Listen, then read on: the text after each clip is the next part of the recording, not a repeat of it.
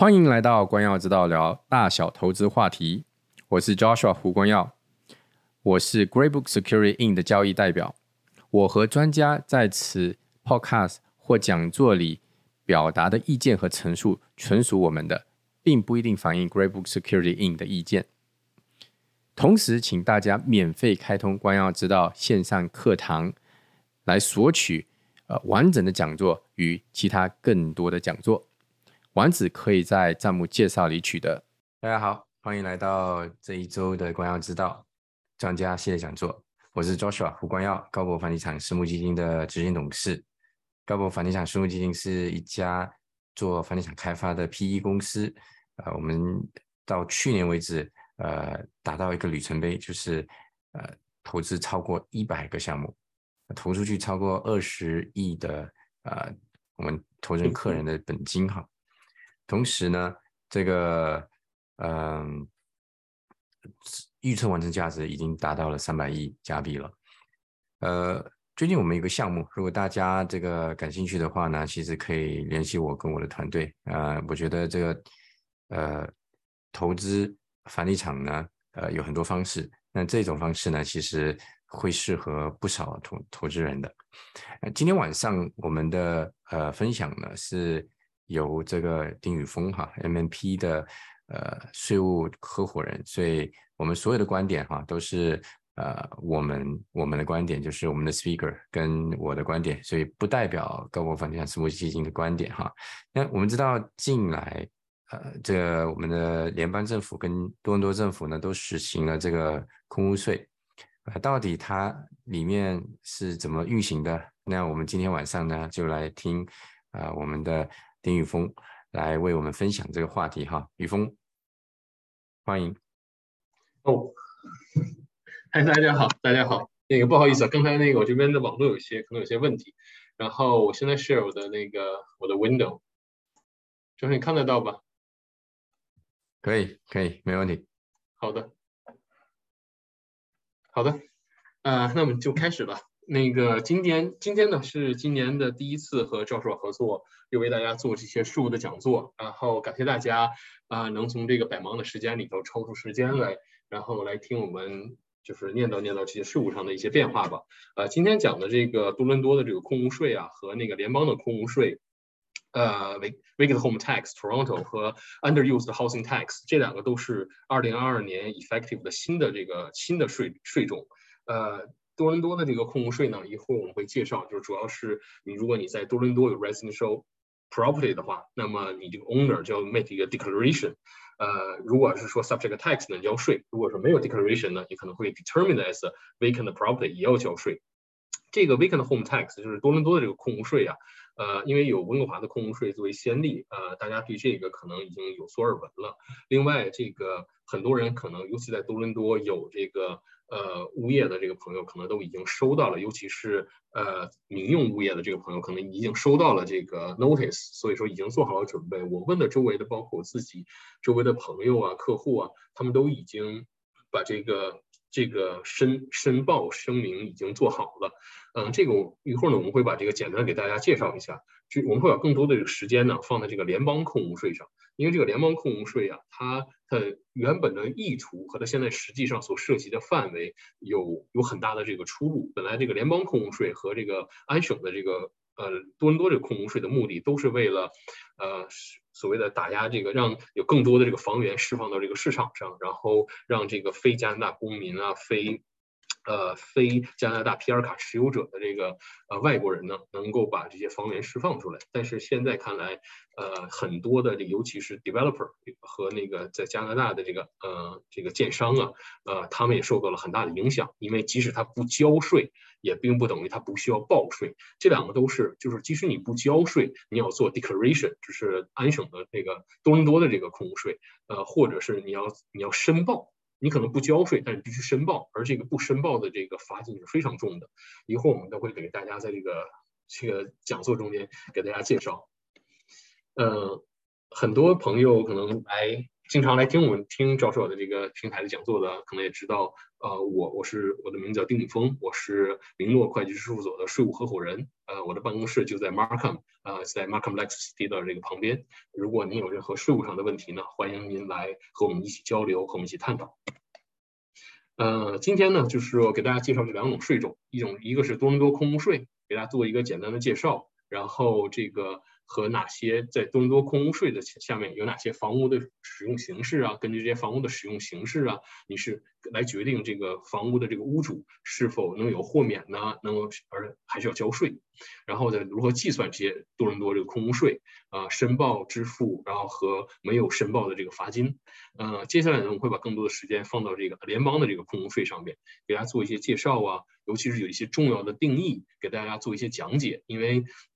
很多情况下，您想的并不一定就是这个它这个这个定义所所定义的。然后再就是说，这个联邦空屋税的这个豁免权呢，然后如何计算联邦空屋税啊，然后如何申报啊，如何支付啊，最后这个相应的罚金。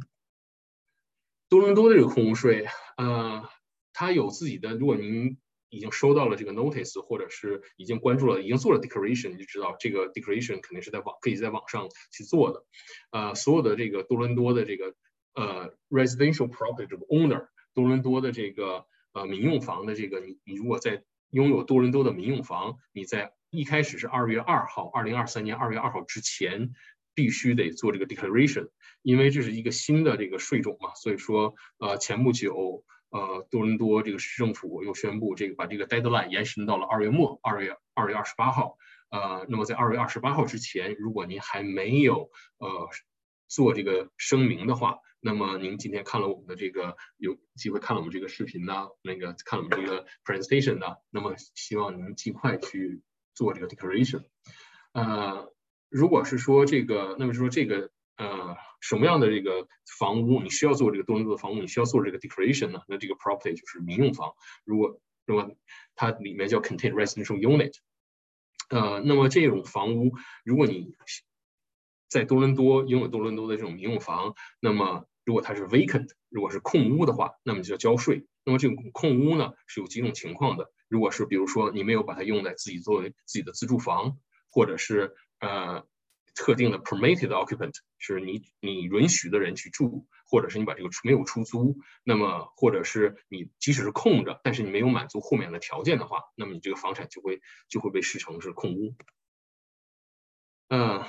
那个自住房这个 principal residence，很多人就是在加拿大生活的朋友对这个自住房肯定是不是陌生，肯定不陌生的。那么在这个它这个网站上有一个专门给这个自住房的一个定义。那么自住房就是说你。平常住在哪里啊？你所有的衣食住行，呃，所有的这个呃，跟这个有和你有关的这些 fire 都发生在这个这个这处房产，比如说 receive mail mail 啊，或者收到账单呐，各种你用的地址啊，都是这个都是这个房产。呃，那么你只在加拿大，你只能有一个自住房 principal residence，呃，这个和税法下面是是等同的。那么你在多伦多呢，也只能有一个 principal residence。呃，如果说你能证明这是你的这个自住房的话，那么在这个你居住的作为你自住房的这个这个时间段里呢，如果说你有短期的这个离开呀，你比如说要去美国度假呀，去回国度假呀，那这些都是可以的，只要你能证明整个这个这个时间段都是你的自住房。嗯，如果是说你不能够证明整个这个，比如说一月一号到十二月三十一号整个这时间段都是你的自住房的，那么你至少你要避要为了避免交税，你就至少要证明。有至少有六个月，在一年中有六个月是你的自住房。呃，那么还有一种情况呢，就是说，呃，如果说你本人不在这里住，你证明不了这是你本人的这个自住房，但是呢，呃，你可以证明这是经过你允许的人在这里住，而是他们的自住房，那么你也会，你也不用，你也不用交这个多伦多的这个空屋税。那么这些。被允许的人呢，他不是 tenant。首先，tenant 是看另一条另一条法规，但是这个被允许的人可能是你的亲属，比如说父母妻儿啊，或者是包括你的你的朋友，在你的允许的情况下在这里住，而且把它作为他们的自住房的情况下，那么你也可以避免这个多伦多的空税。啊，第三种情况呢，就是说你的这个房屋是出租了，那么很多这个呃有不止一处房产的这个朋友，其实在多伦多啊，那可能很多都是作为出租的。那么作为出租的情况下呢，并不是也也有短租啊、长租啊各种各样的情况。那么什么样的这种出租情况能够帮你避开这个多伦多这个空屋税呢？那么就是说，首先你必须有一个 written agreement，你必须有一个啊 agreement in writing。然后呢，这个这个这个 rental period 呢不能小于三十天。那么在在这一年之中呢，你有一个或者是多个呃你的租客加起来，那么他们的他们在那里居住呢，不能必须得超过六个月。所以说这些把这些条件综合到一起，你的你的房出租的房屋才能避免这个多多的空屋税。也就是说，如果你用这个房屋来做，比如说 Airbnb 啊。那么你不可能，因为 Airbnb 全都是短租嘛，你没有任何一个你的 Airbnb 的租客在这一年中这个租约长超过三十天，那么你加多少个都都没有意义的，你都不可你都不可避免这个多伦多空屋税的。呃，再有一个就是说，确实是空屋了，那么但是它是在一定的有一些豁免的条件，那么一会儿我们专门有一些 slide 帮你介绍一下这些豁免的条件。呃，最后就是说 vacant 或者是被视成被定性为。呃，空屋。那么你可以，因为你要做这个 declaration 嘛。如果说你在做这个声明的时候，你选择的就是空屋，那么它就是空屋了。那再有一个就是说，呃，如果是说您在截止日期没有做这个 declaration 的话，那么你的那个房屋就会被视成是空屋，有可能多伦多的这个政府就会给你出这个空屋税的这个 notice。再有一个就是说，如果说你你 make 了 declaration，你在呃，二月二十八号之前及时的做了这个申报，但是之后政府啊对你这个你的申报做一些 review 啊 audit，在这个过程中，因为你提交的证据不够不够证明任何刚才我说的那些情况啊，那么最后政府决定，多伦政府决定你这就是空屋，那你就是 determined vacant。嗯，我了解一些 statistics，就是说在温哥华的那个空屋税一般是好像是。五个申请，五个申，就是说 declaration 里面就有一个要被要被审计到，尤其是今年是第一年，可能会有很多的这个朋友会不幸被抽到去审计 review 或者 audit，那么您就会要准备好，那么您在做这个申报的时候，您就要想好您的这种情况，因为这是 occupancy status 嘛，因为你在申报你要选，那你这你选了哪一项，那你要你要做好这个被审计的时候，你要提供足够的证明。啊，然后再一个就是说，如果是说你这个多伦多的这个这个民宅是控控制了，那么是否是因为一些原因、特殊的原因是控制呢？你比如说这个很不幸，这个屋主啊离世了，在在这一年中离世了，或者是有这个很重大的这个 repair 啊，或者是是 renovation 的话，那么这些 repair renovation。那么就所有的 permit 啊都全，而且是你这个 repair renovation 没有 unreasonable 的 delay 的情况下，呃，你这个有可能你可以 qualify 这个这个豁免。然后再就是 principal resident in care，你比方说，呃，这个屋主啊并没有离世，但是你可能因为年纪啊、身体的原因而不得不住到这个 hospital 啊或者敬老院呐，呃，那么在这一年之中，他有特一定的时间。呃，是是住在这种敬老院或者是这种这种医疗机构的话，那么他的这个房屋，他即使没有，即使是控制的，那么他也不用交这个空屋税。但是这个这个豁免权只能用两两年。然后再一个就是 transfer legal legal ownership。你比如说你今年新买的这个这个房子，你 closing 在今年，那么那可能有一段时间是空置的，买卖双方都没有搬进去，那你可以豁免拿到一个豁免权。呃，再有一个就是这个可能对大部分人都都不常见吧，就是 occupy full time employment。你可能因为，比如说在呃外省的公司要派雇员到多伦多，然后有一个专门的这个民宅供他们居住的话，而这个这个居住的这个雇员呢，employee employee，他在嗯呃大多以外拥有这个他的 principal 自自住房，那么他居住的这是因为因因为这个 employment。才在这里居住，那么这种这种房屋也可以拿到豁免，但是这个只 apply 的 full time employee。然后再就是 court order 了，这个我们就没有什么可具体的这个这个解释了，就是法院的这个这个要求。嗯，那么如何计算这个多伦多的空屋税呢？多伦多空税就是每年的百分之一，你的啊 current value assessment 的百分之一，那你的 property assessment，然后乘以百分之一。如果这个 property 在多伦多，呃，一般的这个这个自住 detached 的可能远远都超过一百，大部分都很多都超过一百万了。那么百分之一，那么也不是一个小数目。嗯，然后这个就是说你呃 tax 它这个计算呢是 base based on 这个上一年的，因为你现在你现在 file 的你是二月份二月二十八号 file 的是为上一年做 declaration，嘛上一个 calendar year 做 declaration，所以说你这个 assessment 也是 based on 上一年。嗯，这个多伦多空税，然后就 filing 啊，payment 啊，这些 penalty，呃，这个 filing 呢，你可以在 online filing，呃，所以这样的话不用 paper 啊，这样的话会减少很多人的这个这个麻烦，呃，这个如果说这个多伦多的这个房屋呃屋主呢，呃，要要交税的话，不得不交税的话，那么那个多伦多政府会 issu 一个 vacant home tax notice。呃，在应该在三月或者是四月的时候，然后这个如果需要交税的话，那么有三个 installment，它不，它允许你不用一次把这个欠的税交了，那么允许有三个 installment，在五月、六月、七月来交税。但是今年是第一年来执行，那么它这个嗯 deadline 已经从二月二号延伸到二月二十八号，那么这个 notice 啊，那是否会在及时的三四月份 issue 出来？这个现在还是一个还是一个问号，问号，所以我们要拭目以待。呃，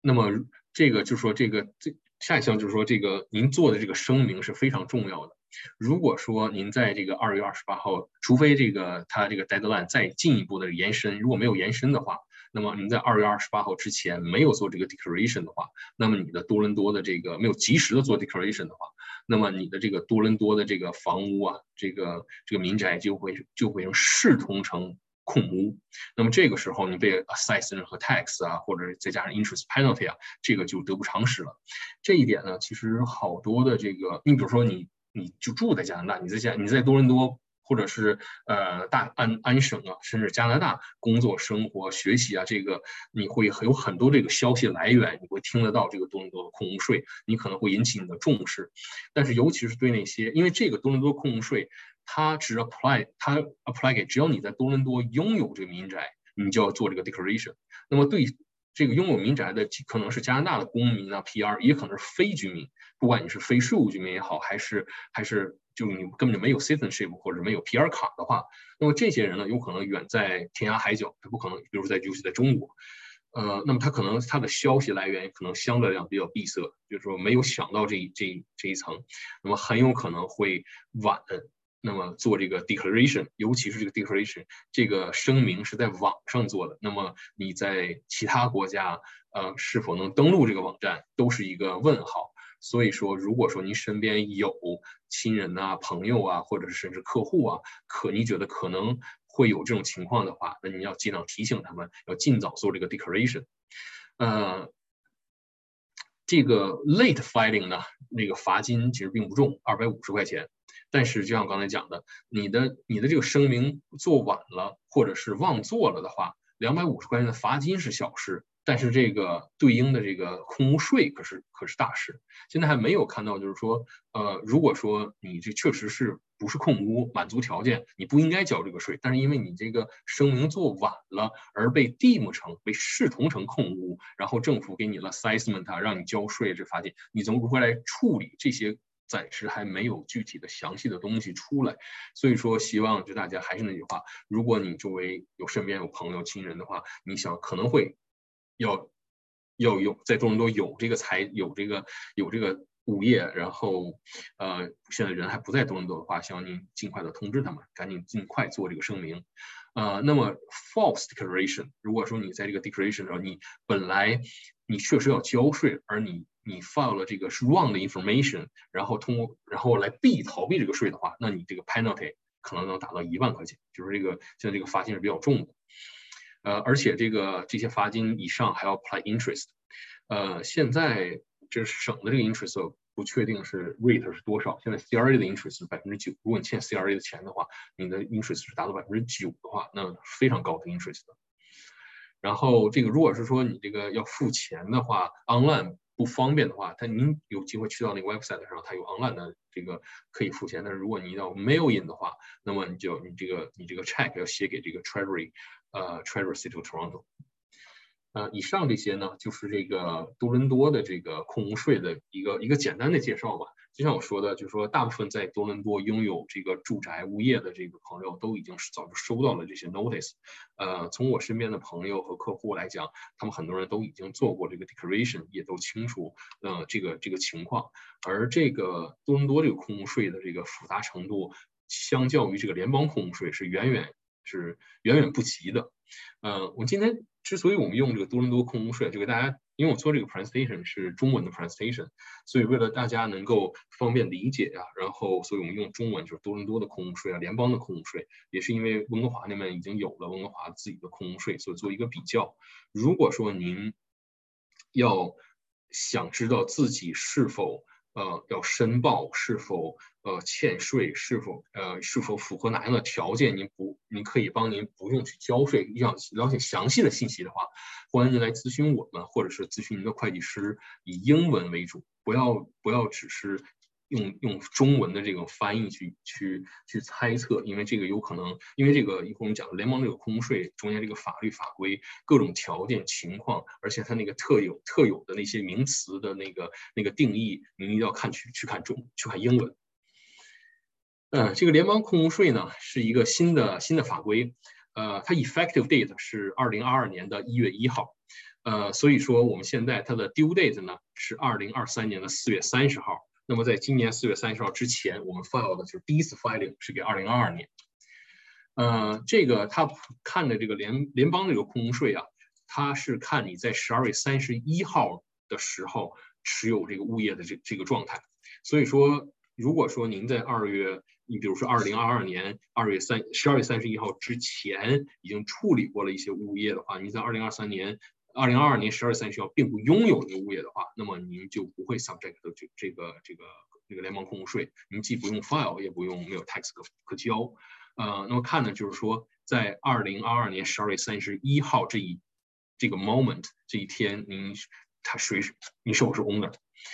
嗯，一。这个这个税种呢，它的本意呢，就是让非加拿大公民和非加拿大的这个 PR 卡的拥有者，如果你在加拿大拥有这些物业，而又没有完很好的利用，比如说你自己住啊，或者是出租啊，没把这个呃这个资源释放出来的话，那么你就要你就可能要要去交这个税。嗯，但是你。细细品你就细的 go through 这个这个税以后呢，你会发现，嗯，受到影响的这些这些这些人呢，呃，你不有些人呢，你可能是因为，比如说我是加拿大公民，那我在加拿大，我个人拥有一个一个一个加拿大的一个一个物业 residential property 住宅物业，嗯，我不管我用怎么用它，我是一天都没住，还是说我三百六十五天都在这住，那么我都不会 subject 的这个联邦这个空屋税。只有说我是非加拿大公民、非加拿大的这个 PR 卡拥有者，或者是即使你有你是加拿大公民，你是那个加拿大这个 PR 卡拥有者，但是你是 trustee 或者 partner，那么你才有可能会 subject 的这个这个这个税种。嗯，在研究这两个空屋税的时候啊，你一定要区分开，就是 filing liability 和 tax payable。呃，filing 和 tax paying tax 是是两件事情。有很多人呢，很多朋友，或者是你用的公司，尤其如果你是 builder 的话，很可能你不用去交税，但是很多人都要去做这个 filing。一会儿我们会大家讲什么情况下你要去，什么情况下你你既不用 file 也不用交税，什么情况下你要 file 但不一定交税，那什么情况下你既要 file 又要去交税？所以你看，在这个里面就有 affected owner 这些这些名词新名词的这个定义，谁是 affected owner？谁是 excluded owner？嗯，这个这个加拿大这个按联邦这个空税的那个 deadline 呢是二零二三年的四月三十号。呃，它的这个计算方方式呢和联那个安省的嗯多伦多的空税差不多，都是呃 assessed value 的百分之一。嗯，如果说刚才我们讲一直在说。报税、申报和交税是两件事。即使你不欠税，如果这个联邦控屋税这个你你该去申报，但是没有申报的话，这个罚金是非常重的。重到什么程度呢？个人的话是五千块钱，一个 property 因为你每一个 property 你要 file 一个 return。比如说您是一个非公民或者非非非税务局非公民或非非 PR 卡的拥有者，您不 qualify 任何的豁免权。你在多伦多呃或者在安省啊，在加拿大拥有三个住宅个人住宅，那么你这你要给每一个住宅单独立的申报。如果你这三个住宅你没有在四月三十号之前，呃，四月三十号四四月三十号是是周日，那就是没有在五月一号之前申报的话，那么你要交的这个这个 late filing penalty 就是一万五千块钱，每一个 return 是一是五千块钱。那么如果是说你是一个公司，你拥有这些这些 property，同样的情况，你你是一个加拿大的公司拥有这个 property，或者一个非加拿大公司拥有这三个 property，或者一个加拿大的公司拥有这个这三个 property，而又不满足任任何一个豁免的条件呢？那么你每晚报一个一个 return 就是一万块钱的罚金，三个 property 三万块钱，这是一个呃恐怕有史以来我听的就是相对比较最重的这个这个这个罚金了。嗯，那么现在呢，这个这个 form election form 就是这个报这个联邦税的这个这个 form 已经 available，叫 UHT 二二九零零，您可以在网上查到这个 form。呃，现在还有很多的细节啊，就是呃税务局的一些 administrative administrative administrative 的 policy 或者是 enforcement 这些有很多的细节东西还是没有 available，还在每天我每隔一段时间都会有逐渐的更新。我们只是把现在我们看到的、了解到的比较新的这些更新来今天给大家展示给大家。嗯，首先您在做这个考虑，你到底是否是需要申报这个，或者是。或者是你欠税的时候，不要一下急于就跳到我是否该交税啊，我是否该申报？你要从头开始，慢慢的做，静下心来，慢慢的捋一下这个过程。首先，你要看你是否有这个 residential property。什么是 residential property？住宅物业。这个 residential property 在这个这个 UHT 这个新的这个联啊联邦空屋税这个税法下面的定义，就是说独立屋，呃，或者是和它相近的这个这个这个 building，呃，拥有。最多 not more than 三个 dwelling units，有三个呃 dwelling units，因为我就不太好给翻译成这个中文了。那么在这一个一个屋子里头，一个 dwelling unit 的定义就是说它有三个三个重要的因素。第一，有三个重要的 condition。第一个就是它有独立的呃自己的厨房、独立的洗手间和独立的这个 living area。那么这三个凑的拼在一起就是一个 dwelling unit。那么一个 detached home，detached house，那么它要想成为这个呃 residential property 而 subject to 这个 UHT 的话，那么它不能有超过三个。如果超过三个的话，那它就不会不是这个住宅物业，也有可能不 subject 的这个联邦的这个空屋税。再一个就是半独立屋啊，semi-detached，然后 townhouse，然后 condo unit，然后或者跟他们相似的这个这个 building。那么对大家对绝大部分人来讲，你最熟悉的无非就是这些。嗯，然后再包括除了这个我们所传统理解的这个这个这个这个物业以外，还这个房屋以外，它还包括这那个用 condo unit 的这个 common area，然后还有一些那个还有就是这个独立屋啊，那个独立屋、半独立屋啊，townhouse 它有 land attached，加上 building 加上 land。嗯，如果是说这个呃你的这个 property 呢，它既有 res 呃 commercial，比如说一楼、二楼啊是 retail 啊，或者是 grocery store 啊，然后楼上是这种 residential 的这种 unit 的话，那么我们看的就是这个 residential 的这部分，你要 proportion 这个把它分离开，把它这个 commercial residential 分离开。嗯，再就是一些一些 example 了，detached house 哪些是在这个哪些在这个联邦空屋税下面呃定义为会被定义成为这个呃。住宅物业呢，就是 detached house，呃，duplex、triplex，一个一个 house 里面，一个一个 house 里面，呃，有两个、三个 dwelling units，就是 duplex、triplex，然后再有就是呃 coach house 啊，longway house 啊，然后呃没有用作商业用途的这个 cottage 啊，然后 semi-detached house，呃，condo units，然后呃，row，呃，这就是就是 townhouse 了。呃，就是大家经常熟悉的一些一些物业。那么哪些那非住宅物业有哪些有哪些例子呢？那么就是说，在这一个 building 里头有呃有四个 dwelling units，那么你超过了三个，那么这个 building 就不不属于这个 residential property 了。呃，那么这个时候，那有可能对你拥有这样的物业的话，那你就可以放下心来，这个你不会拥有，你不会 subject 这个这个联邦这个空屋税了。然后再就是 high rise 的 apartment building，嗯，再有一个就是 building，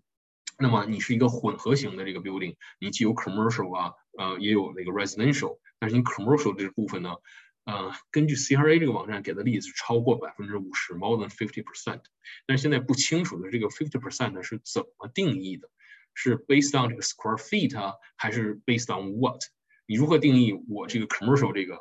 这这部分是超过百分之五十？然后我这个整个这个物业我就不是 residential property，我根本就不 subject 这个这个多伦多的这呃这个这个联邦这个空屋税。那么是这个百分之五十是如何定义的？那么百分之四十九可不可以？四十八可不可以？那么这个现在都 unclear。呃，就 commercial 的 condo units 这些肯定不是不是住宅物业了。然后再有其他的这些这些这些例子，您感兴趣的话，您可以看一看这个 slides，看看您具体是什么情况。嗯，再有一个，呃，我们知道了物业，我们知道了这个住宅物业之后呢，那么看 owner，那么我是不是这个这个房屋的 owner 呢？其实这个您。你是谁是这个房屋的 owner，可能并不是你想象的那个那么简单的。呃，一般来讲呢，如果就是你自己的这个住宅啊，可能是大部分的都是呃，我说过是属我的。那么在这个 land register system 上写的，很可能也是我我的名字。这个 owner 啊，他是在这个 owner 是是怎么样证明他是 owner 呢？你要到这个 land register system 里头看。在这个 land register system 里头写的谁是 owner，在那个 deed 上写的谁是 owner，那个才是 owner。但是有很多情有些情况呢，呃，很多情朋友可能不是熟不太熟悉。你比如说做地产开发、做那个呃房屋翻建的这些这些朋友，做地产方面这个这个 business 朋友，可能对这个是非常熟悉的。一般来讲，这个房地产开发的时候啊，这个呃你可能会有一个公司持有这一块地，那么去开发、去买卖，然后收入啊都在都到这个公司里来。但是，一般来讲，在地产里行业里有一个非常 common 的一个 practice，就是这块地啊，这个物业的这个 title，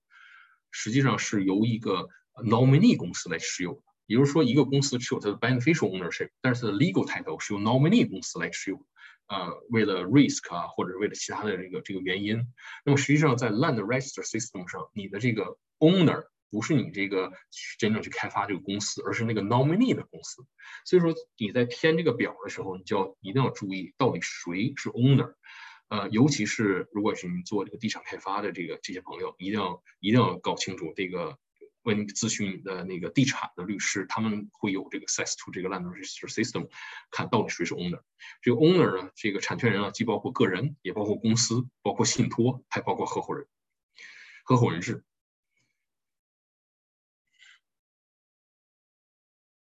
另外还有一种一个特殊的一个情况，就是这个 long-term lease，这个可能可能对于绝大部分这个呃我们的今天听众，可能对你来讲不是 applicable 的，呃，但是给您简单的解释一下，这个 long-term lease 就是说你拥有这个呃，那么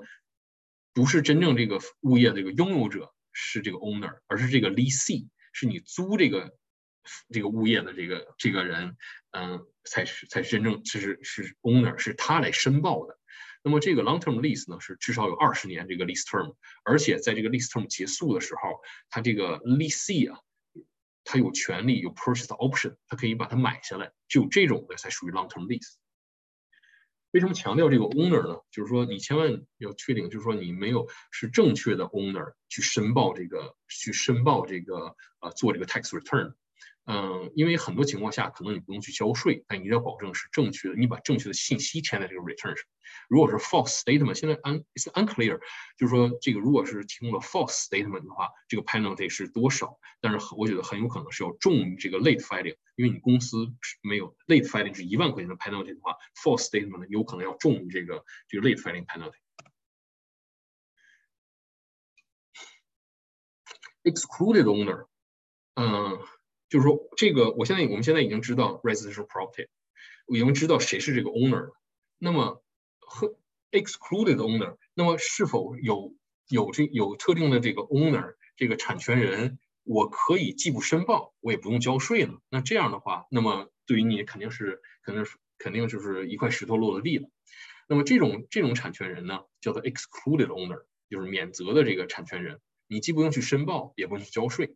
那么什么样的人是 excluded owner 呢？那么这种首先对于 individual 来讲，个人来讲，那么你拥有加拿大的公民权，你拥有加拿大的 PR 卡，除非你是一个 trust 的 trustee 或者是 partnership 的 partner，而这个 trustee 拥这个 trust 拥有这个这个这个 residential property 或者 partnership 拥有这个 residential property，那么这个只有除了这两个条件以外。如果你拥有加拿大的 PR 卡，或者是你加拿大公民的话，那么你就不用去申报。你比方我，我是加拿大的公民，然后，嗯，我妻子是加拿大的 PR 卡持有者，那么我俩拥有这个我们的自己的那个房子，就是我们就是 excluded owner，我们既不用申报，也不用，也不，也不用考虑去欠税。嗯，再有一个是 public traded corporation listed on the Canadian Stock Exchange，就是加拿大的上市公司。再有其他的呢，就跟大部分人都没有什么关系了。Cooperative Housing Corporation 啊，Registered Charity 啊，就是那个注册的这个呃慈善机构啊，然后政府机构啊，政府机关呐，然后这些这些这些，那么跟我绝大部分人都是 not applicable。Affected owner，那么任何人，如果你不是 excluded owner，而你又是你又你又是 owner，在加拿大拥有 residential property 的话。那么你就是 affected owner。如果你是 affected owner 呢，那么你第一，你肯定需要申报。那么至于说需不需要交税，你就得看你是否有能不能拿到以后之后我们要讲的那些豁免权。那么对于个人来讲，有哪些有哪些个人是 affected owner 呢？那么比如说你没有加拿大公民权，也没有加拿大的 PR 卡，那么你就是 affected owner。啊，或者是你有加拿大的公民公民权，也有加拿大或者是加拿大 PR 卡，可是你同时又是一个信托的 trustee，而或者是一个 partnership 的 partner，那么在这两个情况下，有可能你都会是 affected owner，那么你需要申报，但不一定要交税。那么对于除了个人以外，还有哪种哪些情况是可能是 affected owner，就是非免责的这个产权人呢？那么就有可能是比如说公司啊。你这个 partnership 或者是家庭信托，那么你这个公公司的角度来讲，如果你这个公司是一个海外公司，不是在加拿大或者是加拿大的联邦或者任何一个省注册的公司，也没有 continue 的加拿大来 carry on business 的话，你完全是一个海外公司，在中国也好啊，巴哈马也好啊，呃，英国、呃，英国、美国任何一个国家的公司，那么你这个公司本身就是 factory owner，呃，或者或者说呢，你这个公司确实是在加拿大注册的，加拿大。呃，incorporated 联邦也好啊，省也好，但是你不是上市公司，那么你拥有这个 residential property，那么你这个加拿大的公司也就是 affected owner。这一点现在是所有在加拿大的这个呃建商最头疼的一件事情，尤其是那些大的开发商，开发不只是呃开发 condo 的，现在他们就是非常的这个，就是说。超级上火，就是说他们那些开发的 condo，它有那个 condo，每一个 condo 都有 title 的话，那么他们要到底要申报多少份 return？嗯，现在就是现在我们了解的一个重要的一些重要的这个这个这个定义了，我们知道了什么是 residential property，啊，谁是谁可能是 owner，谁是 excluded owner，既不用报税，也不用既不用申报，也不用交税，而谁又是 affected owner？那么我们了解，如果是我是一个 owner，我是一个 affected owner，我需要申报的话，那么我怎么知道我要不要交税呢？那么下一点，你就我们就来一起来看看这些豁免权 exempt。affected owner 啊，你需要申报，但是你满足了任何一个一个任何一个豁免权的话呢，你就不用交税了。嗯，这个这些豁免权呢？呃，是有很多种情况的，就像刚才我们看到的那个多伦多的那个呃，多伦多的那个空屋税，呃，联邦这空屋税的豁免权可能要更多一些。那个我们会 quickly 一起一起过一遍这个这些这些简单的豁免权，但是我们因为时间的这个时间的时间的这个因素啊，再一个就是说有些可能很简单，您一说你就懂了；再有一些有些可能对您并不并不是对于所绝大部分人都适用的。所以说呢，我们今天就把着重的在这几个，你看我这个 boarding 的这个这些这几个，比如说主要居住地啊、合格合资格居住啊，然后这几个呃指定的这个加拿大公司指定的 partnership 啊，或者指定的那个加拿大信托，把这个给大家介绍一下，让大家有一个概念。其他的呢，呃，如果您有呃，您觉得呃有可能符合其他的呢，欢迎您来向我们来咨询。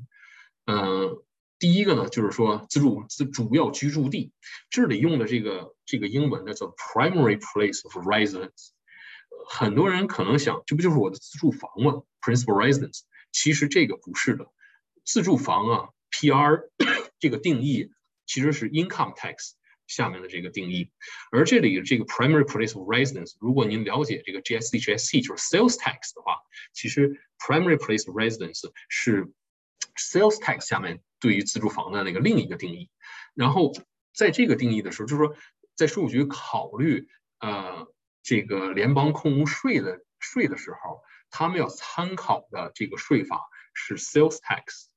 下面对于 primary place residence 的定义，而不是 income tax 下的 principal residence 的定义。它俩之间的大致相同的多，但是也有不同的地方。呃，再有一个就是说，如果这个这个物业。它不是我的主要居住地，不是我的 primary place of residence。那么，它是一个 qualifying occupant。比如说，我出租了，租给了跟我有关联的人，或者跟我们非关联的人，或者是我的妻儿老小在这里住啊，因为特定的情况在这里住啊。那么，如果你满足了这种 qualifying occupancy 合资格居住的话，那么你也不用去交这个联邦公屋税。再一个就是说，度假屋，呃，而这个这个度假屋呢，在一个 The location 是 eligible area for Canada，这个一会儿我们会给给大家介绍，就是说这是我度假屋，满足了一定条件，我也不用去交税。呃，not suitable for the year-round use，那么 not suitable for the year-round use，就是说我这个房屋现在因为特定的这个情况，它现在我用不了，可能 renovation 呢，damage 啊，就是说我我用不了。再一个就是说 seasonally inaccessible，比如在特定区域，比如说呃很冷的地方，大雪会封山，然后交通。交通没有没有没有公交通可以可以进进出的话，那么这种情况下，然后 inheritable during the calendar year，那么说特定的情况 construction 呢或者什么样的情况下，我现在没法在这里在这个这个 calendar year 我没法在这居住。再是 newly constructed 的这个这个 prom 今年新建的新买的，那么就是尤其新建的这个这个房屋，那么有可能。我还我就是说，在这一年中，我控制的时间比较长，我没法居住，那么这个也可以拿到一定的豁免权。然后再一个就是说，这个呃，owner 是指定的加拿大合伙人治理的这个合伙人，或者是呃 trustee 受托人是加拿大指定了加拿大信托里的这个受托人。然后再有一个这个作为这个 owner 本身是指定了加拿大。加拿大公司，你满足这三个条件的话，任何其中之一的话，那么你也不会用不用去交税。那么一会儿我们会详细介绍，给大家介绍一下这这三个。哦，new owner 这个这个房屋是我今年新买的，然后再一个就是说，如果说 owner 离世了，那么这种情况你也不用交。呃，在满足一定条件的时候，你也不用交。primary place of residence，呃，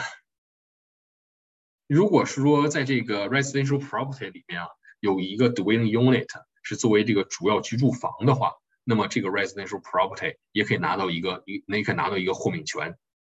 呃，那么在这里居住的呢，首先得是 affected owner。那么在这里居住的呢，是什么样人在这里居住才能拿到这个豁免权呢？得是 owner，或者是 owner 的这个 spouse or common partner，或者是他们的孩子。而这个孩子呢，因为你看这是 and，并不说是孩子在这里居住就会满足这个。那个主要居住房那个条件，这个孩子在这里居住，而且这个孩子在这里居住的目的是为了在加拿大去上学，designated learning institution。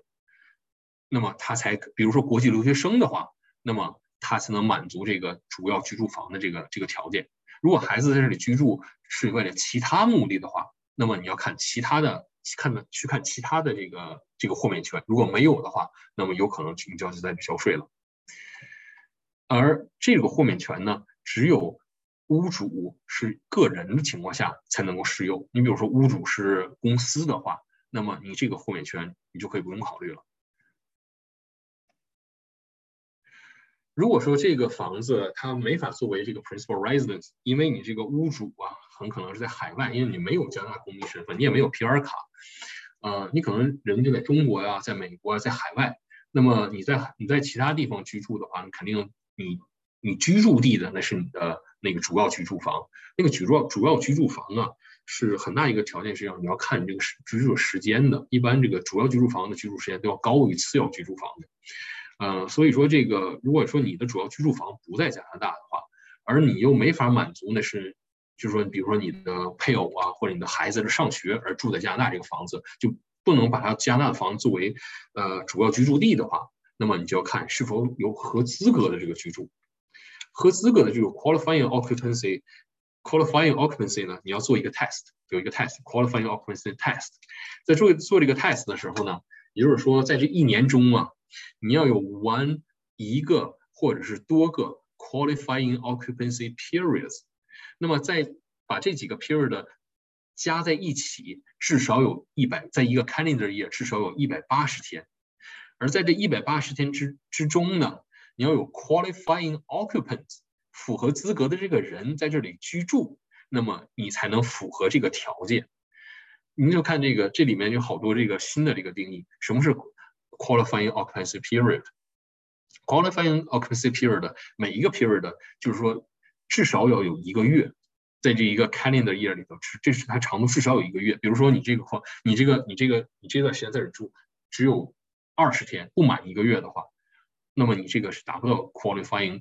occupancy qualifying occupancy period。所以你得先有 quali，你得先定义我这一年中有一个或者有几个 qualifying qualifying occupancy period。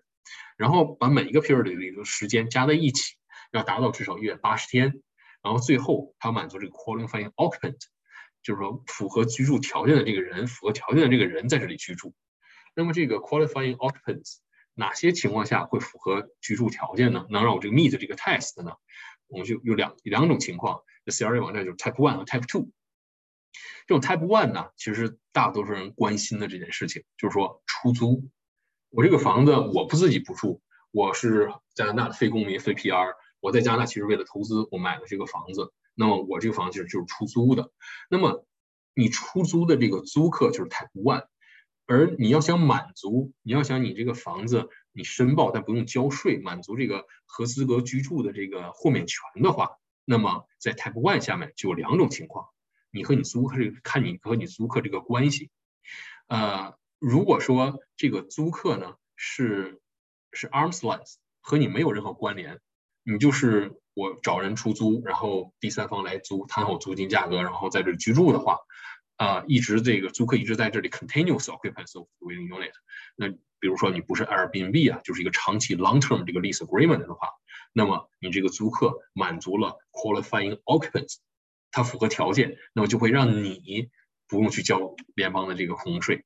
或者是如果说你的这个租客，呃，是你的呃 non-arms length，比如说兄弟啊、姐妹啊，不是你的 spouse，也不是你的孩子，而你这个房子也不是不是主要居住房的话，那么你是否收了他们 fire rent？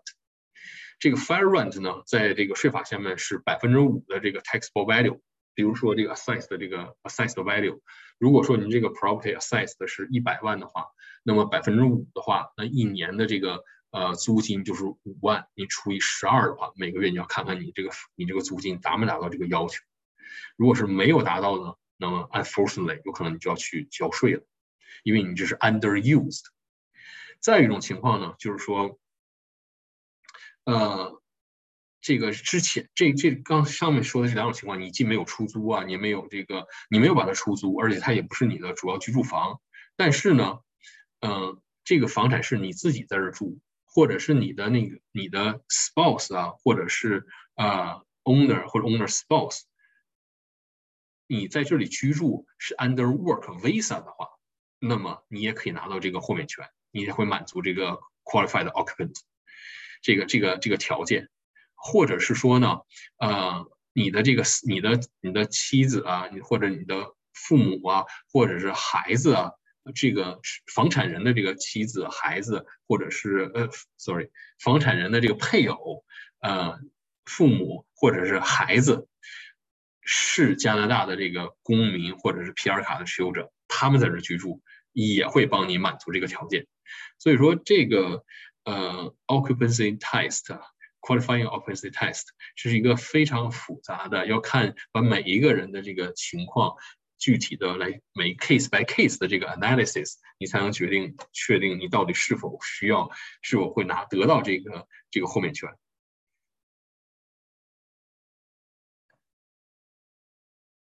嗯，在做这个在做这个 test 的时候啊，呃，这个一天只能被 count once。你不可能把它抗到这里，抗到这个这个 resident 上，然后还有，因为你可能拥有不止在加拿大，呃，非公民或者非非 PR 卡持有者，可能在加拿大拥有不止一个一处的这个 property 嘛，你可能有多处 property。如果你这个天天数这一天在这个 property 上用了的话，你就不可能用到另一个 property 上。嗯，再有个就是说，你有很多的短租。你比如说都是低于一个月的这种短租，那你就不满足这个呃 qualifying occupancy period 的这个条件，因为它至少要一个月嘛。尤其尤其是你作为我非公民、非 PR 卡持有者，我在加拿大有一个房子拿当拿去做 Airbnb 的话，那么你可能就不 qualify 这个。呃，这个还有一个就是说，嗯，我们刚才讲到啊，就是说你如果我。拥有几处房产，那么每一处房产我都要 file 一个 return。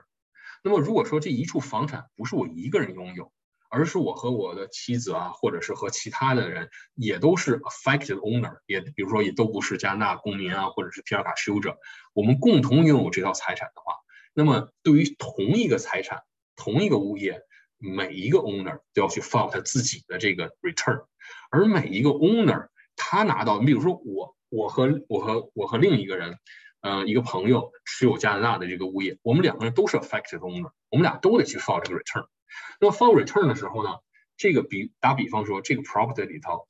呃，是我的，呃，怎么说呢？是我妻子可能在这里住，然后她作为 principal residence，然后我对于这个我满足这个豁免条件，而我对于我满足这个豁免条件，对于我的那个朋友来讲，可能不适合他。因为这个每一个人你 file 这个 return 的时候，你都要找自己的豁免条件，适合别人的不一定适合你。有可能就是说我要 file 这个 return，我要去报税，但是我不用去交税。而我的朋友呢，他既要去报税，他可能还要去交税，而交他交那个税是交于他那部分。所以这个就是让这个这个联邦这个空税就是相对更复杂。这个时候呢？那么有人可能，嗯，这个加拿大这些不同的税啊，就是你如果说要申报或者交这一个税，有可能因为这一件事情呢，又会牵扯出其他的事情，或者是因为你其他的税务处理呢，会牵扯出这个这个加拿大的空屋税。你比方说，一个非加拿大的公民、非皮尔卡持有持有者，在加拿大买了一个买了一个多伦多买了一个物业，他决定把它出租，而作为这个他本身呢。呃，非非公民、非 PR 卡，他也是非加拿大税务居民。而这个时候呢，他的出租的这个收入啊，很多人如果很多朋友，如果你经常有遇到这种遇到这种情况，你要知道，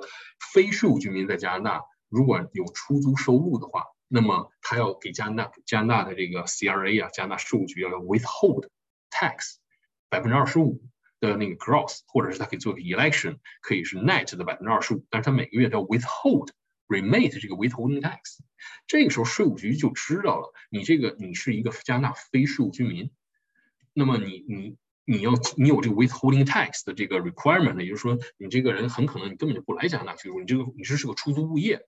那么这个时候税务局有可能用这这边的信息来联系到这个新的这个空税的这个空税的上面，看看这个加拿大的非税务居民到底有没有加拿大这个 citizenship 或 PR 卡。因为税务居民和和这个 citizenship PR 卡，因为 citizenship PR 卡是移民法下面的这个定义，而税务居民是税务居民的定义。税税务居民有可能是 citizenship，有可能加拿大的公民或者 PR 卡持有者他是非税务居民，但是加拿大的公民和 PR 卡持有者他不一定就是加拿大税务居民。所以说，但是这时候税务有可能把这两个 system 联系在一起。如果说你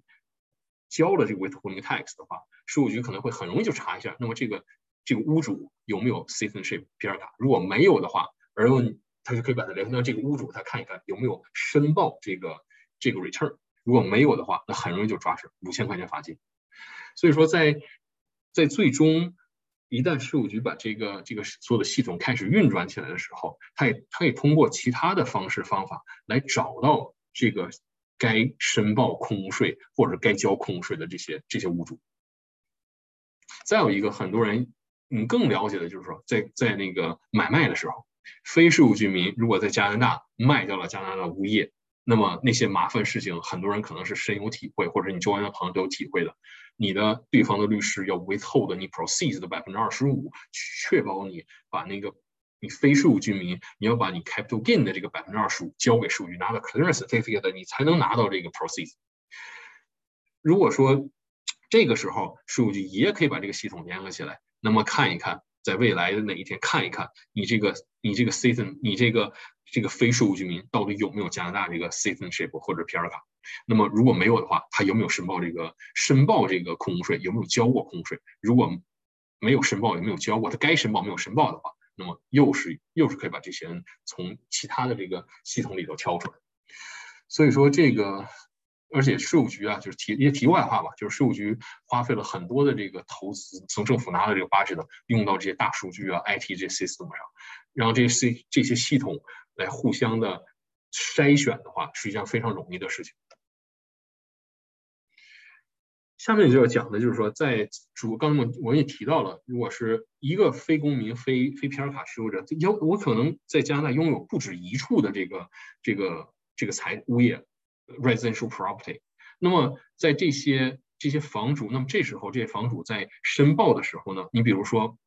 我要拿到呃主要居住房的这个豁免权，或者是我呢，那么你这个时候你就一定要做一个 election，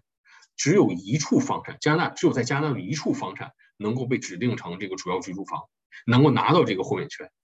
而其他的比如再有第二个、第三个、第四个、第五个，那么那些其他的你只能看其他的豁免权。你就不再也不能看这个主要居住房的这个豁免权了。所以说，这种情况的时候，你这个屋主你就要考虑把哪套房产指定成这个主要居住房，尤其是有可能你有要要交税啊，或者是如何的这个时候，有可能比如说有可能会不会有多套房产满足主要居住房的这个条件，那么你得考虑一下是否哪一个房产要指定成主要居住房。然后再有一个就是这个 qualifying occupancy 这个这个合资格居住的时候。那么你同样你有不同的这个这个居住，你有不同的这个这个房产，尤其是 Type Two，比如说因为 Work Visa，我要在这我工作 Work Visa，我或者是我的 Spouse 还呃父母呃 Spouse 在这里工作，或者是我的那个呃配偶啊，或者是父母啊孩子，他们有加拿大公民权或者 PR 卡的话，他们是居住的话，那多套的 Property，那么你要做一个 Election，哪一个去申请这这个？嗯，这个这个合格合资格居住的这个这个豁免权，那你其他的你就得找其他的方法。所以说这个 election 非常重要。为什么重要？除了刚才给你解释的这些以外，这个 election 呢，你必须得在这个四月三十号的时候申报的时候，在填那个表的时候，把它 make 这个 election 做出这个选择。如果你没有做，或者是你这个做晚了的话，那么这两这个主要居住房和资和资格居住这两项豁免权就对你无效了。不管是哪，即使这个 property 是我的主要居住房，这个 property 合资格居住，但是你在你就 lose 这个 opportunity，你就不再有机会能指定任何一个 property 是你的主主要居住房。这个时候你可能这个 property 本来你可不不可以不用交税，有可能你就要不得不去交税了。所以说这个时间千万不能 miss 这个 election。千万不能啊 miss 这个这个这个 return 这个 filing deadline，也不能 miss 这个 election。呃，再有一个就是刚才我们提到是这个一个同一个 property，如果是呃有多个屋主的话，不止一个多个屋主的话，那么你这个 election，比如我后期的这个 election 叫 joint election，你必须 jointly file。呃，再有一个就是说呃。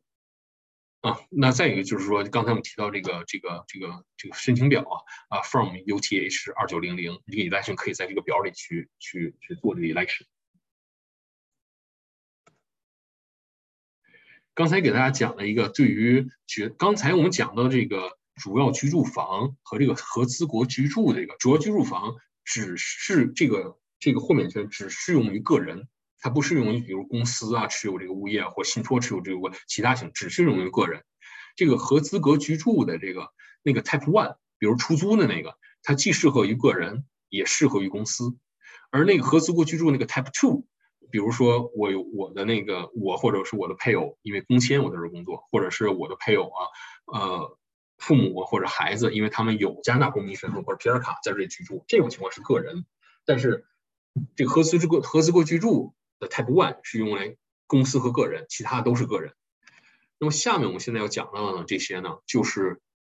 对于绝大部分人可能不太常见的这种由加拿大公司来持有这些物业，呃，或者是信托持有这些物业，或者是呃合伙人制来持有这些物业。那么这些对哪些朋友重要呢？就是开发商。如果你是或者是因为特定的原因，你把这些物业放到这里了，但是对他对最重要的，呃。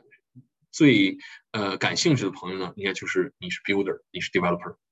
呃，首先最重要的这三个定义里头，我们要先解释这个，而且对于大家影响最大的，也就是这个指定加拿大公司，因为绝大部分人做翻建的时候用可能公司用的比较多，再一个就是合伙人制可能排第二，呃，信托可能就相对要少一些了。而你要想理解呃指定加拿大信托和指定加拿大合伙人制的这个定义，你也要先理解什么是指定加拿大公司这个定义。啊，指这个在这个呃联邦这个联邦控制税这个税法下面呢，呃，对于指定加拿大公司 （specified Canadian Corporation） 的定义，它不是告诉你什么样的公司是指定加拿大公司，它是告诉你什么样的公司，你有有三个条件，你满足了其中任何一个条件的话，那么你这个公司就不是指定加拿大公司。那么什么样的这种条件会让你这个公司成？不会成为指定加拿大公司呢？这样什么样三个条件呢？那么第一个就是说，呃，这个 ownership 就是两种情况。第一种就是说你这个公司啊有 share capital；第二种情况这个没有 share capital。第二种情况是非常，说句实话我们自己没见过，嗯，非常 rare 的。那我们就不去考虑第二种情况了，我们就考虑这个有 share capital。因为绝大公司，绝大部分九十九点九我们处理的公司都是用 share capital。所以说，这个拥有如果这个公司拥有 share capital 的话呢？如果说非加拿大的公民，或者是非皮尔卡持有者拥有这个公司超过百分之十的 voting rights，或者超过百分之十的 total value 的话，那么你的这个公司就不是 specified Canadian corporation，不是指定加拿大公司，你就没有这个豁免权。第二个情况呢，就是说拥有这个一个一个加拿一个加拿大以外的。在加拿大以外成立的公司，如果拥有这个加拿大公司超过百分之十的 voting rights 或者是这个 value 的话，那么你这个公司也不是加拿大的指定加拿大公司，也就是说你没有这个豁免权。在第三种情况，就是刚才我说的这两种情况的 combination，如果你满足了的话。可能你既有呃非加拿大公民、非呃非皮尔卡持有者，又加上加拿大海外以外的公司，合起来持有超过百分之十的 voting rights 或者是 value 的话，那么你这个公司就不是指定加拿大公司，也就是说你就不再有这个豁免权了。你比方说一个一个在加拿大安省成立的公司，啊，这个公司里头百分之九十五的这个百分之百的股东，呃。就是追溯可以追溯到个人呢，追溯到最早的个人，这个股东都是加拿大的公民或者皮尔卡持有者，那么你这个公司就是 specified Canadian corporation。那么也就是说，你这个公司是 affected owner。如果这个公司下面持有 residential property 的话，那么你这个公司你就要 file 这个这个 return，但是你可以不用交税。那么还有一种情况就是，那或者是，呃，比如说这个百分之九十五的股东，呃，直接间接的。都是加拿大公民或者加拿大皮尔卡持有者，百分之五的股东，呃，是非公民、非皮尔卡持有者，直接或间接的非非公民或非皮尔卡持有者，或者有可能是比如一个香港公司。那么这种情况下呢，因为你这个有百超过百分之九十嘛。你这个非公民、非非这个皮尔卡持有者，间直接间接的，你这个是低于百分之十，所以你这个公司还是指定了加拿大公司。如果他持有这个 residential property 呢，那么同样需要 file return，但不用交税。如果说加拿大直接或间接加拿大的公民或者是皮尔卡持有者呢，拥有百分之，咱说百分之七十五的这个直接间接的这个股份或者 value 或者 value。那么非公民、非皮尔卡持有者的直接或间接持有这个加拿大公司百分之二十五的这个 voting rights 或者是这个 value 的话，那么这个公司就不是指定的加拿大公司。那么它既要 file tax return，有可能还要交税，取决于他是否能够拿到其他的这个这个豁免权。比方说刚才我们谈到这个 qualifying，呃 qualify qualifying occupancy，呃 period 啊那个 test，如果他这个出租啊，比如说他能拿拿到其他的豁免权的话，那么他可以不用交税。Otherwise，这个这种公司它既要 file 也可能要交税。然后理解了那个指定的加拿大公司之后呢，指定的这个信托和 partnership 就相对来讲好理解了。你比方说，这是一个加拿大一个加拿大信托一个 trust，trust，这个 property 是 owned by the trustee of the trust。然后在这个 trust 里头呢，呃，所有的 beneficiary 啊，都是要么是 excluded owner。刚才我们讲到什么是 excluded owner，那么你要么是加拿大皮尔卡和 PR 卡或者是 citizenship 的持有者，要不然是上市公司，然后呢，或者是 specific 指定的加拿大公司。所以说，为什么我先给大家解释指定加拿大公司，再给解大家解释这个信托和 partnership，就是因为他们的定义里头包含了这个指定加拿大公司。那么这种情况就是说，呃，刚才就我们提到这个在地产地产开发呀，在加拿大地产开发很多。很多这个情况都是一个公司啊或者一个形式持有这个地去开发挣钱，然后呢，它这个地的这个 legal title 是由一个 nominee 公司来 nominee 来持有的，所以说这个时候呢，你就得看这个 nominee 到底是到底是什么样的一个一个一个形式，很多情况下这个 nominee 也是一个公司，所以说你就得看这个 nominee。然后这个 owner 就是 nominee，所以说你在 file 这个呃这个这个 return 的时候啊，你要千万知道谁到底谁是 owner，千万不能把这个搞错了。或者还有一些情况就是说 trustee，bear trust，那个 bear trust 呢，呃很多很多情况就是说这个不是不是呃不常见的，就是说呃这个 beneficial ownership 可能是。比如孩子啊，或者是 somebody spouse 配偶，但是这个这个 bear trust 会有一个人单独获得这个 legal title 作为 bear trust。那么如果如果如果是这种情况呢，你就是这个你你要去看这个 land register system，按理说这个这个时候 land register system 上这个 owner 就是这个 bear bear trustee。那么这个 bear trustee，那么这种情况，这个 bear trustee 到底是 individual 还是 corporation 呢？你就得去考虑该谁去 file 这个 tax return。最后一个就是指定的这个加拿大合伙人制了。呃，它的它的定义其实和那个 trust 非常类似，就是说这个呃这个这个在 land register system 上，这个这个 property 是 owned by 一个就是可能是一个 partner for partnership。然后呢，你要想这个 partnership 符合指定的加拿大合伙人制呢，每一个 member 这个加拿大 partnership 的每一个 member 都得是要么是 exclude owner，要不是指定了加拿大这个公司。所以它的这个定义和 trust 是类似的。然后就看您到底是这个以什么形式来持有这个物业了。呃，说完了这个就是比较 popular 的一些一些豁免权呢。呃，再看一些 prescribed area 和呃 vacation 啊，就这种休闲度假屋。呃，如果说你这个休闲度假屋在一个特定的这个呃 eligible area of Canada 的话，特定这个区域的话，那么你的这个你就可以拿到这个豁免权。呃，那么这个加拿大的这个网站上，虽然这个政府网站上有一个 list。呃，您可以去 Google，就是这个 Underused Housing Tax Vacation Property Designation Two，它可以告诉你，它给你，你把 Area Code 输入进去，然后它就告诉你，你这个你这个 property 是否是在这个 eligible area，你是否 qualify，这是一个很简单的一个一个一个一个搜索系统啊。但是呢，你得保证你不能说你全年一天都不住，你说至少你这个 owner 啊 personally used personally by the owner 至少二十八天。所以说，你即使这个满足了这个这个，你去知道这个 to 把这个 postcode 放进去，然后你知道我是在这个 eligible area of Canada，但是如果你今年，比方说因为疫情，你根本就没来加拿大，根本 owner 根本就没 personally 根本就没在这住住过二十八天的话，有可能你要你就拿不到这个豁免权。呃，new owner，呃，如果是说呃，你是你今年你这个比如二零二二年你你成为了这个这个这个 property owner，而且在过去九年之中你没有成为他的再一次成为他的 owner 的话，那么你就可以拿到这个豁免权。呃，renovation or construction，呃，装修，呃，那么也就是说，这个因为装修啊，至少有一百二十天，连续的一百二十天，你这个你这个 property 是不能居住的。呃，然后呢，再有一个条件呢，就是说，呃，没有 unreasonable 的这个 delay。大家做过装修、重大装修和建过房子的朋友可能都知道，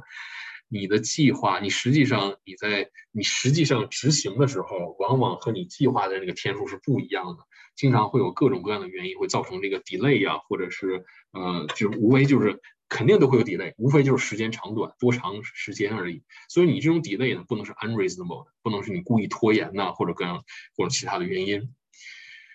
嗯，这就是主要，因为我们是第一年申报嘛，所以这个九年的这个入伍就今年不会 apply。呃，granted，哦，sorry，我 take it back。那你而且你在在过去的九年之之前呢，过过去的九年之内呢？呃，你你没用过这个 exam 没？对，sorry，那我因为我是第一年第一年申请嘛，所以说最后这个这个条款不适用了，因为这是呃过去九年不可能有，现在有第一年不可能有过去的九年，所以说你要想申请这个，要想拿到这个呃 renovation construction 豁免权的话，啊，你就要注意头两项 condition 就可以了。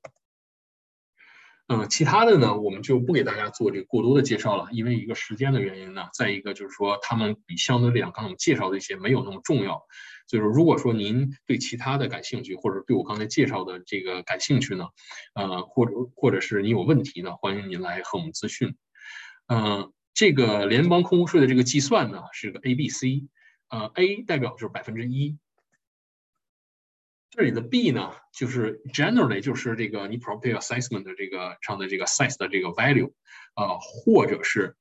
它是 greater 这两个这两个数值 assessed value。或者是 most recent sale price during the year，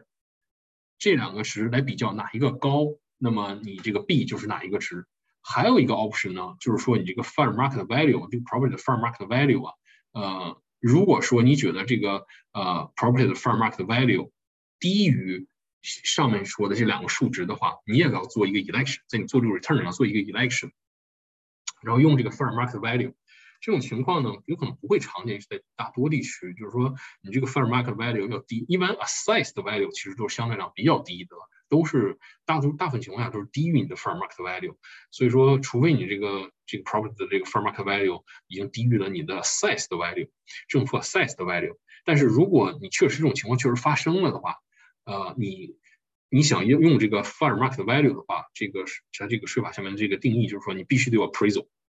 啊，你可以找 broker 啊，real estate broker 啊，说？你必须有这个 appraisal，而且这个 appraisal，你你你这个衡量这个 fair market value 这个时间段呢，你比如说我们今年给二零二二年报税，那么你这个 fair market value 这个时拿到这个 appraisal 这个时间点是要去年的一月一号之后和今年的四月三十一号之前这个时间段里头做出来的 fair market value assessment，fair market appraisal 才能被用来去支持你这个 fair market value 的 election。最后这个 C 呢，就是 ownership，因为刚才讲了一个 property 嘛，它可能不只有一个 owner，即使夫妻之间也是两个 owner，或者是朋友之间的，或者是合合作伙伴之间的，呃，那么如果是独立拥有的，这房子就是百分之百我是 owner，那么你这个你这个 C 就是就是百分之百。如果有不同的 owner，比如说 joint tenancy，嗯，那么这种情况呢，一般就是百分之百除以你这个你的地的上。中的 tenants 有多少人？那么你除以这个呃人数，或者是 tenant tenants in common。那么一般在这个 land register system 或者你地上都会写，如果是 tenants in tenants in common 的话，那么谁 A 先生占百分之多少，B 先生占百分之多少，A 小姐占百分之多少，C 小姐占百分之多少，那么都会有都会有详细的这个百分比的，你就用那个百分比就可以。嗯。所以说这个最后啊，就是这个就是这个申报。那么所有的这个 affected owner，只要你不是 excluded owner，就说你根本就不用申报这种情况的话，那么所有其他的 owner 形式，affected owner 必须在四月三十号之前为上一年申报。呃，due date 四四月三十号，然后这个 form available。嗯，payment，嗯，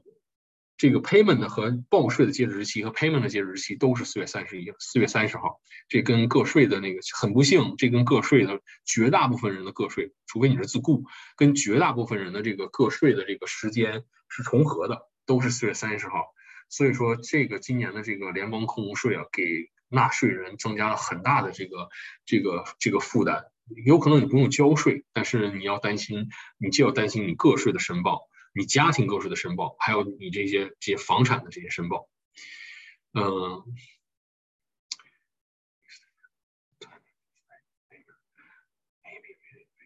呃，就是他这个税法下面写的就是说，你可以如果说你 filing 想。request 的一个 filing extension、deadline extension 或 payment extension 的话，你可以 write in writing，然后把它呈交给这个这个政府。但是什么时候能够拿到，然后这个就不是现在是第一年嘛，所以说我们也没有人呃可以可以预测。但是如果一旦被接受了的话，那么呃，你的那个，因为你你你 late file 嘛，或者你你晚于四月三十号 file 嘛，那么你对应的这，如果你这个 request extension 被接受的话，那么你的对应的 interest penalty 就会被 waive 掉，啊，就会 sorry 会 defer 的，sorry，如果你 request extension，比如说我确实是因为什么原因我不能够 file，那我我 request 这这个 extension 到，比如说从四月三十号，比如说到六月六月三十号。那么你对应的这个罚金和 interest 就 apply。如果你六月三十号之后没有 further extension，没有还没有 file 的话，那么所有的对应的罚金 penalty 和 interest 都是从六月三十号之后开始计算的。然后呃，然后如果是说很不幸您该交的税没有该交税没有交，或者 late filing penalty 的话，那么这个是 interest 会被 charge 到这个这个你 outstanding 这个 amount。然后 at prescribed rate，现在是九，然后 come on a daily basis，千万不要不要这个 miss 这个这个罚金，千万要 file on time。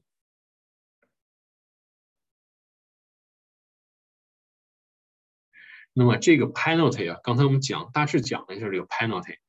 这个 penalty 呢，那个个人来讲是就是说五千，对于公司来讲是一万。但是有一个前提条件，就是 minimum penalty。这个 penalty 的这个定义啊，就在税法下面定义是 greater of，是五千也好，一万也好，还有一个上限，就是更高的一个 amount，百分之五的 tax payable，或者是呃百分之三乘以这个 time owning，然后 multiply the number of months，complete months outstanding。所以说这个有可能，如果说您很不幸啊，有了这个罚金呢，嗯。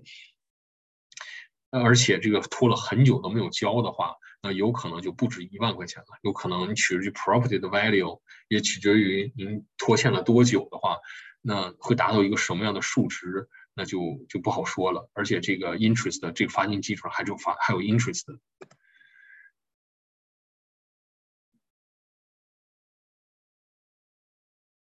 呃，当确定这个罚金的时候啊，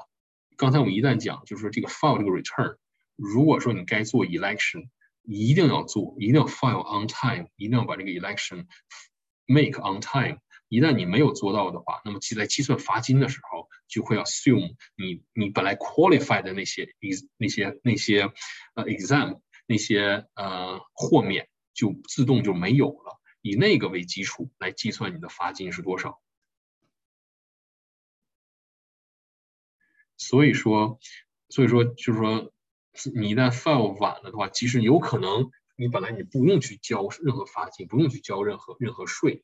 但是因为你放晚了，而那些豁免没有了的话，它的你的 penalty 就是根据根据这个没有豁免权来计算。然后 false statement 或者是故意的这个呃，如果说就是说经过税务局审查。发现你在这个在这个你报税的时候啊，呃，用了错误的信息来帮你避，就是用错误信息可能就是帮你避免不去交这个联邦空税，或者是你没有提交重要的信息的话，而这些你之所以这么做，税务局认定你是 gross negligence 的话，gross neg，那么这个时候的罚金是百分之二十五，tax avoid 的百分之二十五。最后就是其他的一些呃注意事项了，嗯。如果说这个联邦控股税你没有 file 这个 return 啊，除了刚才我们讲的这些罚金和利息以外，那么你的这个这个呃这个 return 是永远不会被 closed。税务局可以在未来的任何一个时间点来 assess 你的这个这个 return 啊，因为如果是对税务比较了解的朋友，如 income tax 了解的朋友呢，就是有一个 statutory bar，比方说你报了个税，报了公司税，然后一税务局给你 issu 了 notice notice of assessment。这个 notice of assessment 上上面那个时间点，再往后加三年或者四年，在这个之间，税务局没有重新 assess 过你，那么你的这一年报税，三年前报的这个税，四年前报的这个税，就叫 statutory bar。税务局有责任，如果税务局想 reopen 那个年那年重新审计那一年的话，税务局得提供证明，特定的就是你触犯了特定的呃一些法律税法上面一些法规，比如说 gross negligence，对但是得税务局提出证明，他才能 reopen 那一年。但是你如果说不 file 这个 return 的话，就比如说这个这个呃联邦的这个控制税的，你不 file 这个 return 的话，你那一年永远不会被呃被 statute bar。嗯，呃如果是说那个你的这个 owner 啊，也有可能是非公民或者非 PR 卡的话，有可能你在加拿大没有税号啊，没有 social insurance number 啊，那么你就要去申请一个加拿大的那个 tax identification identifier number，你申请这个税号，在你准备发这个 return 的时候。嗯，再一个，最后就是刚才我提到的时候，就是说，呃，税务局有可能通过其他的渠道来发来来发现这个这个资产这个 owner，呃，有谁有可能要有有 filing obligation，或者是要要 subject to tax return。你比方说，呃，有非公民非呃就非税务居民，呃，卖掉了加拿大的物业。呃，要申报了这个 certificate compliance 二零六二，或者是呃有这个非税务居民在加拿大有出租物业，而你你要有 withholding 这个 tax，你要去交税务局可以通过这两个系统来看你产生有有这两个呃 obligation 的这个这个非税务居民，他们是否也 subject to 这个这个联邦的控股税。以上呢就是这次给大家讲解的这个安省、那多伦多空税和联邦空税，给大家做一个介绍。因为他们都是新的这个税种，我们也是在这个不断的这个学习，而且有很多信息也不断在更新。啊，希望呢就是说，呃，大家别把这个，呃，别小看了这些税种，呃，一定要 file on time，不管是哪一个空税，一定要 file on time，然后该做的 election 该做做 election。那么最后呢，我们把这个时间留给一些，留给这个 Q&A。如果您有任何问题的话，请免费开通关耀之道线上课堂来听以下 Q&A 的部分，谢谢。